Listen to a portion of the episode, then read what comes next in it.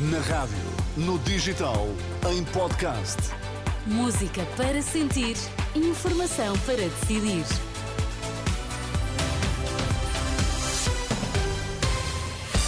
Ora, o que é que é importante sabermos a esta hora? Israel continua a bombardear a faixa de Gaza. Esta manhã, o campo de refugiados de Jabalia, no norte da faixa de Gaza, voltou a ser atacado. Paulo Raimundo, do PCP, diz que não faz qualquer sentido falar de geringonça agora.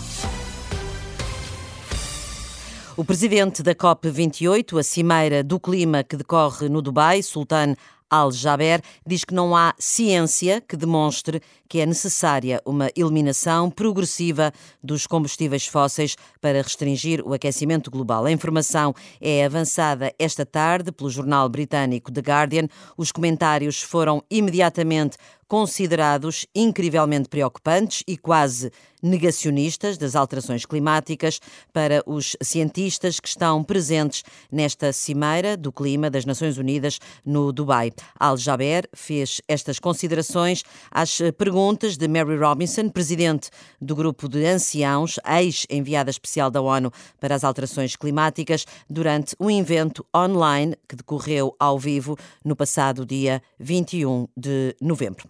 O novo líder do Partido Socialista da Madeira promete trabalhar para uma mudança política na região. Paulo Cafofo era o único candidato e conseguiu, no, na votação que decorreu ontem na Madeira, conseguiu 1.450 votos, 98%. O secretário-geral do PCP garantiu esta manhã que não faz qualquer sentido falar agora de um novo acordo com o Partido Socialista. De visita a um mercado em Olhão, no Algarve, Paulo Raimundo preferiu apontar as opções do governo do PS para, que os, para quem os comunistas são erradas. Quanto à geringonça, Paulo Raimundo diz que não faz sentido agora falar nisso. Olha, isso é daquelas coisas que nem sequer se coloca neste momento. O Partido Socialista teve dois anos para exprimir quais são as suas opções. Teve maioria absoluta, tinha tudo. Tinha um governo, tinha uma maioria. E perante isso, e perante isso, e perante isso, o que é que optou? Olha, optou para abrir o caminho. Olha, quero um exemplo concreto, vou dar um exemplo concreto. Orçamento de Estado aprovado na quinta-feira passada. 1.600 milhões de euros em benefícios fiscais para as grandes empresas. Aquelas tais dos 25 milhões de euros de lucros por dia. Mais 200 milhões de euros em cima do que já estava para as parcerias público-privadas. 8 mil milhões de euros dos bolsos de cada um de nós, meus, dos seus, todos, para transferir do Orçamento de Estado, do, Serviço Nacional de Saúde, para o setor privado de negócio. Ora, isto não pode ser, isto é um escândalo. As opções erradas do governo socialista, segundo o secretário-geral do PCP.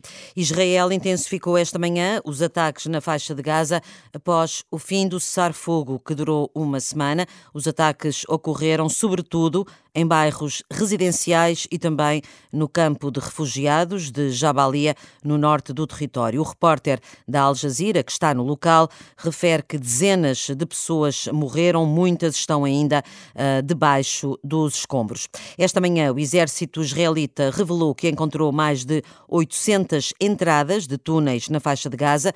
Desde o início da ofensiva, cerca de 500 foram destruídas. Em comunicado, o exército refere que algumas dessas entradas dos túneis estavam ligadas a locais estratégicos do Hamas através de uma rede de túneis subterrâneos.